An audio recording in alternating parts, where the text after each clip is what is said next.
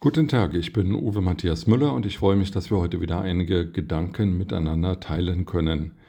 Die Parteien der Ampelregierung, also die SPD, die Grünen und die FDP, wollen den als Blä-Bundestag geschmähten Bundestag verkleinern. Statt 736 Abgeordneten jetzt sollen dort künftig nur noch 598 Abgeordnete sitzen. Nun kann man trefflich darüber diskutieren, ob mehr oder weniger Abgeordnete gut sind und ähm, ob die Leistungsbereitschaft und Leistungsfähigkeit jedes einzelnen Abgeordneten okay ist und ihn qualifiziert für eine Wiederwahl. Aber das Besondere an dieser jetzt geplanten Wahlrechtsreform ist, dass künftig nicht mehr die Person, also der Mensch, der im Wahlkreis direkt gewählt wurde, im Vordergrund stehen soll, sondern die Partei, also der in Hinterzimmern von den Gremien der einzelnen Partei ausgekungelte Kandidat, der wird dann im Bundestag sitzen und Direktkandidaten haben nur die zweite Wahl, das zweite Prä.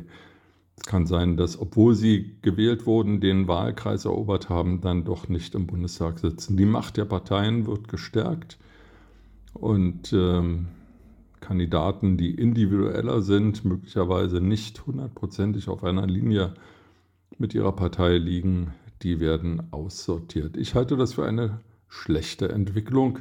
Ich habe lieber einen Kandidaten, der greifbar ist, dem ich meine Nöte und Forderungen mitteilen kann, damit er sie in Berlin vertritt, als einen Apparatschik, der im Hinterzimmer ausgekungelt wurde.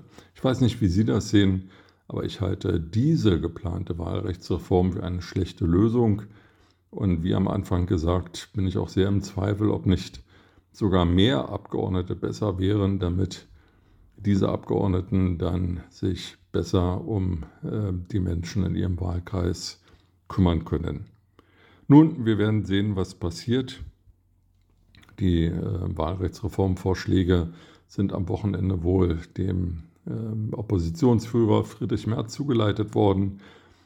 Eigenartig ist, dass sie bereits am Dienstag dieser Woche diskutiert werden sollen und auch im Verlauf dieser Woche in den Bundestag zur Beratung geleitet werden. Es geht also jetzt ganz schnell und äh, man darf gespannt sein, wie dieses Rennen um die Demokratie, um die Volksrepräsentation ausgehen wird. Mit diesen Gedanken in den Tag wünsche ich Ihnen eine gute Zeit und freue mich, wenn wir uns bald wiederhören.